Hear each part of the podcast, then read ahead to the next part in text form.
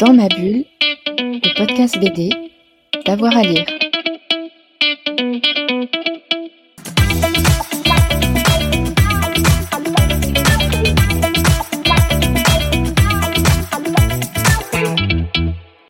Bonjour à toutes et à tous et bienvenue dans cette nouvelle émission de Dans ma bulle, votre podcast 100% BD avec avoir à lire. Aujourd'hui, nous allons ouvrir le dossier des autrices qui ont fait l'histoire de la bande dessinée, ces dessinatrices et scénaristes que l'on a parfois oubliés. J'ai avoir le plaisir aujourd'hui d'échanger avec euh, Jessica Cohn, agrégée d'histoire et docteur en histoire contemporaine, spécialiste du dessin de presse et de la bande dessinée et plus particulièrement des professionnels. Elle a fait une conférence remarquée lors du séminaire Matrimoine de la BD sur ces dessinatrices que l'on a au XXe siècle. La conf s'appelle Faire l'histoire des dessinatrices de bande dessinée ou comment rendre les femmes visibles elle est disponible très facilement hein, sur YouTube, vous pouvez évidemment euh, aller la voir. Et son livre Dessiner des petits Mickey, c'est sa thèse, sortira en mai aux éditions de la Sorbonne. Jessica, bonjour. Bonjour, merci beaucoup de m'avoir invité. Alors, on va s'intéresser, nous, aux, dessinatrices euh, que, qu'on a euh, oubliées au XXe siècle, mais pour commencer, comment est-ce que vous êtes approché et emparé de cette, cette question? Alors, en fait, moi, quand j'ai commencé ma thèse, je travaillais sur tous les dessinateurs qui avaient travaillé de manière professionnelle euh, dans les années 50 et 60 en France et en Belgique. Et donc, euh, j'ai commencé par faire une liste de tous les professionnels en dépouillant, euh, en dépouillant des illustrés. Et on m'avait dit, quand j'ai commencé à travailler là-dessus, on m'avait dit, bon, la bande dessinée, c'est vraiment, vraiment pas une affaire de femmes, donc tu vas pas trouver de dessinatrice. A priori, tu devrais en trouver, tu devrais en trouver quatre. Et puis, bon, d'abord, j'étais pas d'accord. Donc, j'espérais bien en trouver plus. Mais puis surtout, euh, surtout j'ai ouvert un peu le, champ de la recherche au lieu de m'intéresser uniquement aux illustrés euh, euh, les plus connus encore aujourd'hui, comme Spirou et Tintin par exemple. Je, je suis aussi allée voir des illustrés plus méconnus ou plus oubliés, mais qui avaient en fait un gros tirage à l'époque, et notamment les illustrés de la presse catholique, qui sont souvent à destination de public mixte ou de public de filles. Et en fait, en les dépouillant et en cherchant les noms des dessinateurs qui travaillaient de manière régulière, je me suis rendu compte qu'il y avait plus de dessinatrices que, euh, que ce qu'on croyait. Bon, le chiffre est pas énorme, mais c'est quand même dix fois plus. On en, avait annoncé euh, quatre ou cinq, et en réalité, j'en ai trouvé une quarantaine, dont euh, plus de 20 qui font vraiment de la bande dessinée de manière régulière. Et à partir de là, à partir du moment où j'avais trouvé plus de noms prévus et des personnes qui avaient été complètement oubliées, c'est un peu devenu une évidence qu'il allait falloir particulièrement euh, partir à la recherche des vies et des carrières de ces personnes. Voilà. Ouais. Alors, une, quarantaine, juste pour repréciser un petit peu l'époque, on, est dans, dans quelles années? Alors moi, j'ai travaillé très spécifiquement sur la période 1945-1968. Bon, ensuite, euh, évidemment, j'ai fait quelques excursions avant et après. voilà. Ouais, d'accord. Donc c'est vraiment la période de, de, de l'après-guerre. Il nous manque quelques infos peut-être sur l'avant-guerre? Alors, euh, il nous manque quelques informations euh, parce qu'on n'a pas forcément gardé tous les illustrés euh, de cette époque. Après, je pense qu'il y a honnêtement une, étude très intéressante à faire sur ce sujet à partir de ce qui a été mis en ligne avec Gallica. Du mmh. coup, je pense qu'il manque surtout un chercheur ou une chercheuse qui a envie de s'emparer du sujet et qu'on peut, on peut, d'autant que les, archives sont plus libres quand les personnes sont décédées depuis plus longtemps. Donc à mon avis, il y a de quoi, il y a de quoi euh, trouver encore de nouveaux noms que j'ai pas forcément euh, dépouillés. Voilà. Alors, euh, bonne surprise, il y, en a une quarantaine. On, parle un petit peu de méthodologie. Comment est-ce que, quelles sont vos sources? Comment est-ce que vous avez bossé? Donc, euh, comme je commençais un peu à expliquer, vraiment, euh, moi, ce que j'ai fait, c'est que je suis allée euh, à la BNF et j'ai pris tous les illustrés qui sont publiés de manière régulière dans, ces années-là, dans les années 50 et 60. Et donc, ils sont soit en papier, soit en microfilm pour les fans d'histoire. Et en gros, je les lis page après page et je note euh, la signature ou le nom de chaque personne qui dessine. C'est très fastidieux, mais évidemment j'aime bien ça. et, euh, et, en fait, euh, au fur et à mesure, je regarde les noms qui réapparaissent, puis alors je reconnais les styles de dessin, les signatures, les pseudonymes, donc ça me permet de faire des recoupements. Et ça, c'est le début, c'est à partir de ça que je fais la liste de départ. Si, une personne a travaillé plus de trois ans dans un même illustré, de manière régulière, c'est-à-dire bah, plus qu'un dessin par an, hein, évidemment, ça veut dire que c'est son métier. Et donc à partir de là, euh, je, vais essayer de chercher à en savoir plus sur sa carrière. Et ça, ça implique de passer euh, soit par euh, les états civils, pour quand j'arrive à retrouver leur, date de naissance, etc., soit par les écoles d'art, soit encore par la, commission d'identité des journalistes de presse, qui garde toutes les demandes de cartes de presse. Et donc pas seulement les cartes de presse qui ont été effectivement données. Alors, ce, que, ce que vous notez dans, dans votre article, c'est que euh, plus de la moitié des femmes qui dessinaient en illustré se sont mis à dessiner régulièrement des, des bandes dessinées euh, après la Seconde Guerre euh, mondiale. On les retrouve où, ces bandes dessinées? Est-ce qu'on parle d'abord d'albums ou est-ce que ce sont des revues? Et quel type de, de revues dans lesquelles elles pouvaient s'exprimer? Alors, dans les années 50 et 60, on parle plutôt pas du tout d'albums. Euh, oui, il y en a, il y en a quelques-uns, hein, mais, euh, mais vraiment, la, les bandes dessinées sont avant tout euh, publiées dans, dans ce qu'on appelle les illustrés pour la jeunesse. C'est un nom très français. Hein. Euh, même si euh, ce format existe aussi, existe aussi en Belgique. Et euh, c'est cette, cette espèce de journal destiné aux enfants qui est composé de beaucoup d'illustrations, qui commence à exister à la fin du 19e siècle et qui est vendu le plus souvent le jeudi, le jour où les enfants n'ont pas école. Et en fait, ces, ces illustrés pour la jeunesse vont proposer de plus en plus de contenu en bande dessinée. Et donc, mmh. c'est là qu'on trouvera le plus de bandes dessinées. Après, ce qui est intéressant, juste pour ce chiffre de 40, c'est que les 40 dessinatrices que j'ai étudiées, elles font pas toutes de la bande dessinée. Il y en a 27 qui en font. Mais par contre, 23, pardon. Mais par contre, euh, elles sont toutes présentes dans ces illustrés et donc elles savent toutes ce que c'est de la bande dessinée. Elles y sont confrontées. Donc ça fait partie de leur univers euh, visuel, ce qui est aussi très mmh. important de, de noter. On va peut-être commencer à citer un petit peu leurs leur noms. Hein. Euh, Manon Lessel, Marie Mad, euh, Nadine euh, Forster, Suzanne André. Je, vous laisse, compliquer, c'est les, noms que j'ai un peu notés. qui sont-elles? Est-ce qu'on peut dire un mot sur, ces dessinatrices? Oh oui, bien sûr. Alors, en fait, moi, mon, but en tant qu'historienne, c'est vraiment de ne pas me contenter de faire des, biographies individuelles, mais d'essayer de comprendre ce qui, revient de manière systématique dans les carrières. Euh, et donc en gros, j'ai réussi à peu près à, dresser un portrait des femmes dessinatrices euh, après la Seconde Guerre mondiale. Et alors, euh, en fait, elles ressemblent assez à leurs confrères masculins, hein, mais pas les confrères masculins les plus connus, hein, pas ceux qu'on connaît le, plus aujourd'hui, mais plutôt euh, à cette figure du dessinateur moyen qui vient très souvent de classe moyenne, parfois moyenne supérieure, et euh, de manière très intéressante, plutôt que leurs confrères, ces femmes ont fait des études d'arts appliqués. Là où euh, les hommes mettent un peu plus de temps à se diriger vers les écoles d'arts appliqués et d'abord font plutôt des écoles de beaux-arts, les femmes ont moins ce choix, notamment parce qu'une partie des cursus sont fermés aux femmes. Euh, et donc elles se dirigent vraiment de manière très très très régulière dans les écoles d'art appliqués tout comme leurs confrères, elles ne sont pas autodidactes. Hein. C'est un fantasme, mais c'est pas une réalité euh, de la construction professionnelle. Et, euh, et, en fait, elles vont participer au fait que les cursus, les carrières en art appliqué euh, deviennent très valorisées, parce que c'est des très bonnes écoles. Et, et petit à petit, les, les, hommes qui veulent devenir dessinateurs vont aussi choisir ces cursus-là. Donc c'est intéressant de ce point de vue-là, elles ont été assez précurseurs. Et après, euh, une fois qu'elles entrent dans leur carrière, tout comme leurs confrères, en fait, euh, elles vont avoir des carrières très polyvalentes. C'est-à-dire qu'elles vont être embauchées déjà par plusieurs illustrés, puis aussi par plusieurs entreprises. Hein. Elles vont faire euh, du graphisme, de la publicité. Et en gros, il s'agit de gagner leur vie. Donc, euh, elles vont répondre aux commandes. Et dès le moment où la bande dessinée commence à devenir plus commandée, eh ben, elles vont se mettre à faire des bandes dessinées. En fait, voilà. Mais vous notez que c'est plutôt cantonné à un style enfantin. Euh, on, les, on leur assigne un, style de dessin, entre guillemets. Alors oui, euh, moi je les ai retrouvés dans des illustrés pour la jeunesse catholique. Donc c'est sûr que dans des illustrés pour la jeunesse catholique, elles, sont cantonnées euh, à un style de dessin, à un style de dessin qui est fait pour les enfants plutôt qu'enfantin. Ça ne veut pas dire qu'elles dessinent comme des enfants, mais c'est fait pour les enfants.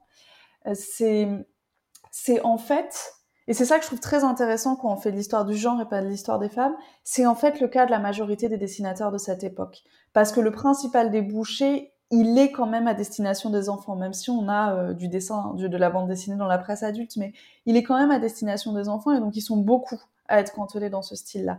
Après, ce qui est vrai, c'est que en fait, dans les années, au milieu des années 60, euh, au début des années 70, la bande dessinée en France va quand même évoluer avec la multiplication des albums.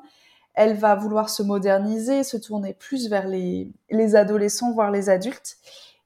Et de ce mouvement de modernisation, il m'a semblé, à la, à la lecture des, des, archives, que les femmes étaient exclues. C'est-à-dire que elles avaient commencé en fait dans le modèle du dessin pour enfants comme leurs confrères, mais contrairement à leurs confrères, elles n'ont pas une évolution de leur carrière. Et d'ailleurs, souvent, on va les retrouver dans les années 70, 80, 90. Ces femmes qui ont commencé en même temps que les hommes, on va les retrouver plutôt dans l'illustration pour enfants, les, maisons d'édition pour enfants, parce qu'elles auront été évincées de la bande dessinée. Oui, c'est ce que vous notez, les carrières sont moins longues que leurs collègues euh, masculins dans, dans l'ensemble. et puis en plus, elles ont des enfants. Une fois qu'elles ont des enfants, elles sont quand même très souvent exclues du métier. Euh, il faut rajouter à ça en plus que dans les années 60-70, le métier de dessinateur de BD devient très lié à celui de journaliste. La plupart des dessinateurs demandent leur carte de presse. Il y a des conférences de rédaction. Et le monde du journalisme est un monde euh, très viril. Euh, donc, donc c'est un monde dont les femmes sont d'autant plus facilement exclues. Alors qu'à l'inverse, le monde du dessin ça fait partie des arts d'agrément qui font partie de l'éducation féminine. Donc au départ, c'était plutôt un milieu dans, lequel elles pouvaient faire carrière, euh, même dans l'entre-deux-guerres. Et au contraire, quand ça devient plus proche du journalisme, là, elles vont en être plus facilement exclues. 68, euh, une date euh, clé, avec notamment l'apparition de, Claire Bretéché. mais évidemment, ce, que, ce que vous notez, hein, c'est que c'est un petit peu l'étendard, l'icône, euh, l'allégorie que c'est l'arbre qui cache un petit peu la forêt, quoi. C'est-à-dire euh, Claire Bretéché ou, Florence Sestac hein, juste après, c'est vraiment, elles, sont exceptionnelles, mais, mais c'est vraiment les, les femmes qu'on a retenues. Et je pense que pour elles, la situation n'a pas été facile parce que d'une certaine manière, on les mettait en avant comme ces femmes qui réussissaient à travailler avec des hommes. Euh, alors qu'en réalité, euh, au moment où elles sont entrées dans le milieu de la bande dessinée, il y avait d'autres femmes qui étaient là, qui étaient présentes notamment au syndicat et qui travaillaient avec elles, pas forcément comme dessinatrices complètes, ça pouvait être aussi comme coloriste, comme scénariste. Euh, et en fait, en, se concentrant sur des figures de femmes vedettes, on a tendance à oublier l'intégralité du métier. Et ça, c'est toujours un petit peu dommage. Et ça vaut d'ailleurs aussi pour, pour leurs confrères. Qu'en se concentrant. Oh, pardon. Non, non, c'est un, peu l'exemple facile euh, de dire, mais évidemment qu'il y a des dessinatrices. Euh, Claire Bretéché, quoi. Oui, et puis je pense que même pour elle, c'était, enfin, c'était pas du tout confortable cette position. C'est pour ça, je pense qu'elle a passé une bonne partie de sa vie à dire qu'elle n'était pas féministe, féministe, pas féministe, féministe. elle faisait des affiches pour le droit à l'avortement et elle disait qu'elle n'était pas féministe. Évidemment, elle n'avait pas le choix de l'être, mais en fait, on lui rappelait tellement toujours que c'était la femme un peu de service, d'une certaine manière, que je pense que sa position était, était vraiment pas facile. Et pour revenir là-dessus, moi, ce, que ce qui m'a quand même frappé quand j'ai étudié ces femmes, j'ai eu l'occasion d'en rencontrer une bonne partie, c'est qu'en fait, elles ont très peu euh, de, de réseaux de travail féminin. Elles sont finalement assez isolées. Déjà, le métier de dessinateur est un métier où il y a de l'isolement. Euh, mais elles, elles ont du mal à s'intégrer dans un réseau de travail féminin et donc du mal à réaliser quelle est leur place à l'intérieur de ce métier. Et ça rend le fait de raconter leur histoire d'autant plus difficile, je trouve. Mmh. Ce qui, ce qui, euh, qui m'a frappé à la lecture de votre article, c'est que vous parlez pas simplement d'oubli, euh, ces femmes qu'on aurait oubliées pour X ou Y raison, mais aussi d'invisibilisation. C'est-à-dire que quelque part, on les a écartées euh, de, de l'histoire officielle de, de, la bande dessinée. Je mets tous les guillemets possibles et imaginables, évidemment. Comment est-ce que vous pourriez définir ce, processus? Est-ce qu'il se définit ou est-ce qu'il est simplement le symptôme d'un sexisme général euh, de la société qui fait qu'on les met de côté euh, de, facto parce que ce sont des dessinatrices? Alors le, phénomène d'invisibilisation, c'est pas moi qui l'ai inventé évidemment. C'est un phénomène qui est vraiment utilisé en, histoire et en sociologie pour parler du fait que euh, les femmes, entre autres, hein, c'est d'autres minorités aussi, ont tendance à être oubliées de l'histoire et ça, c'est un phénomène qui, pour moi, euh, comme vous disiez un peu dans la deuxième partie de votre question, est, euh, représentatif d'un système où, où l'histoire et donc notre patrimoine est construit en fonction des personnes qui l'écrivent. Et les personnes qui l'écrivent étant les personnes les plus écoutées, sont souvent les personnes qui ont une position dominante dans la société. Ça, c'est en gros, c'est la théorie générale. Ensuite, quand on l'applique euh, à, cette question-là très très spécifique des dessinatrices, il se trouve que euh, le patrimoine de la bande dessinée, c'est quelque chose qui au départ a été construit par les BD-philes. Les BD-philes, c'est une grande majorité d'hommes qui aimaient lire la bande dessinée américaine euh, dans leurs illustrés quand ils étaient enfants et euh, qui par, par la suite ont, ont, retrouvé cette bande dessinée dans des albums qui avaient été publiés. Et donc le moment où ils ont commencé à écrire l'histoire de la bande dessinée, ils se sont référés à cet environnement-là en, en ne prenant pas la distance nécessaire qui aurait impliqué d'aller voir des illustrés qu'ils n'avaient pas l'habitude de lire, des personnes qu'ils n'avaient pas l'habitude de lire. Et puis comme c'était des hommes, ils pouvaient, ils faisaient pas référence à des histoires qui avaient été écrites pour les femmes, en fait. Euh, et j'ai un contre-exemple à ça d'ailleurs. Euh, Gilles Ratier, qui travaille pour BD Zoom, euh, il lisait beaucoup d'illustrés pour fillettes quand il était petit. Et donc lui, il a vraiment cherché sur son site, euh, ça se voit et, c'est vraiment formidable. Lui, bah du coup, c'est un BD film, mais puisque son univers enfantin, il a été composé aussi d'histoires pour filles, c'est avec grand plaisir qu'il allait, qu'il allait rechercher ces, dessinatrices oubliées. Et donc je pense qu'il y a vraiment quelque chose de l'ordre de la construction de la mémoire ici, euh, qui, qui d'autant plus quand c'est quelque chose qui est lié à l'enfance, qui est extrêmement biaisé. Donc ça, c'est la première chose. Et la deuxième chose qui explique cette invisibilisation, elle est, elle est, elle est de l'ordre du marché en réalité.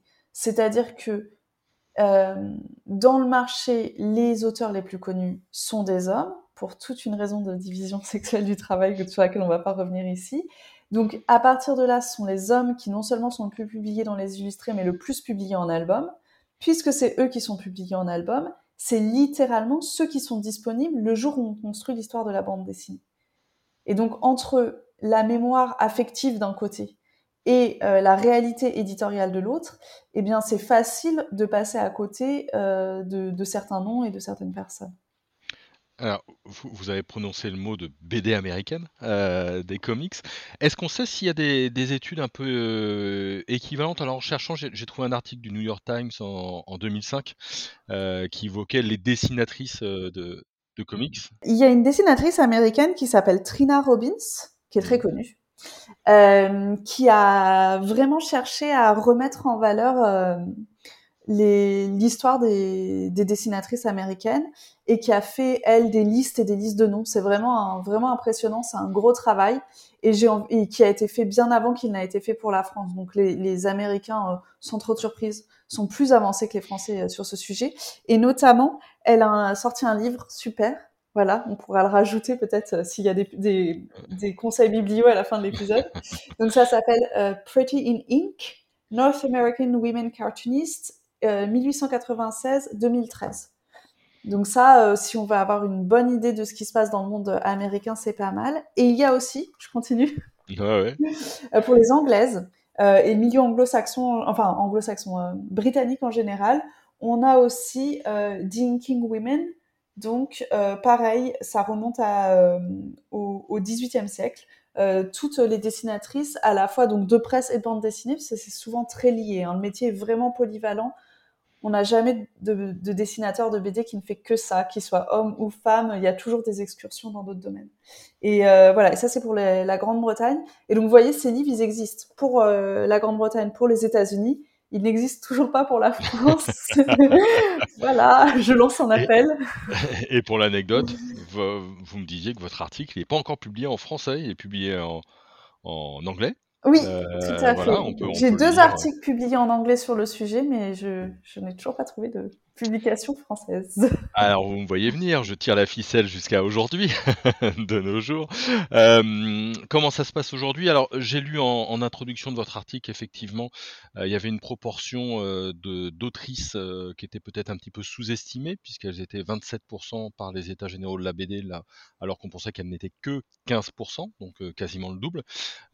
tout de même, Comment est-ce que vous, vous regardez la situation aujourd'hui à l'aune de ces chiffres, de votre article qui n'est pas publié de la situation euh, générale alors, euh, avec les états généraux de la bande dessinée, donc les états généraux de la bande dessinée, ils, se sont réunis en 2016 pour faire un état des lieux euh, socio-économique de la bande dessinée, puisque c'est un secteur en crise et qui pose de gros problèmes pour les professionnels de la BD. C'est juste pour situer un peu pour les auditeurs et les auditrices.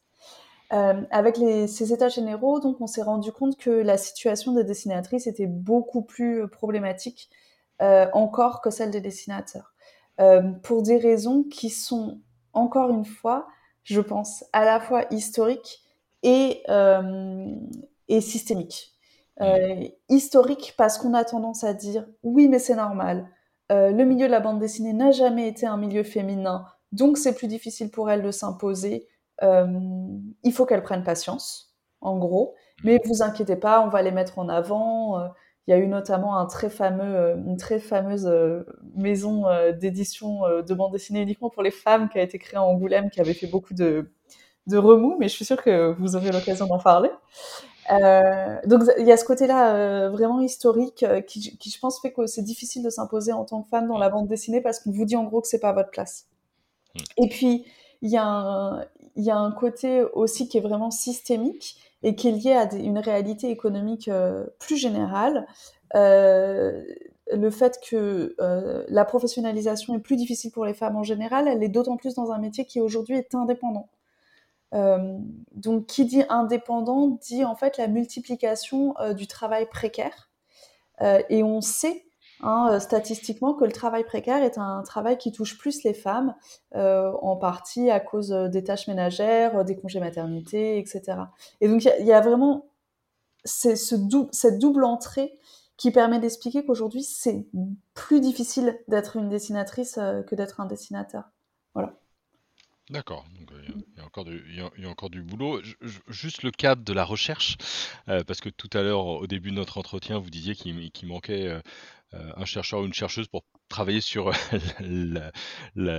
entre la première et la, seconde guerre mondiale.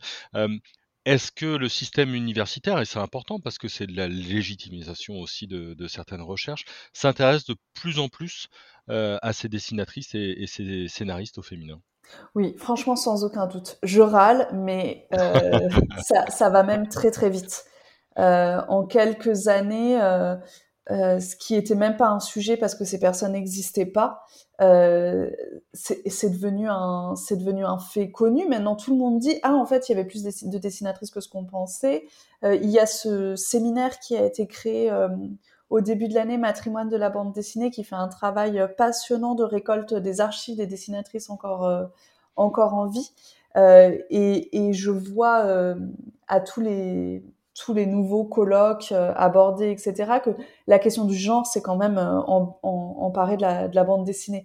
Et donc, je, je pense qu'il y a de la place pour de nouveaux chercheurs et de nouveaux chercheuses. Et c'est intéressant, si je peux juste ajouter, parce que c'est à la fois, c'est deux sujets qui sont un peu mal vus, euh, du point de vue de la recherche, hein, le genre euh, d'un côté, et puis bah, la bande dessinée de l'autre, parce qu'il s'agit quand même de culture populaire, surtout quand on étudie des illustrés pour la jeunesse. Euh, et donc c'est assez intéressant que les, deux se rencontrent, et moi, les deux se rencontrent.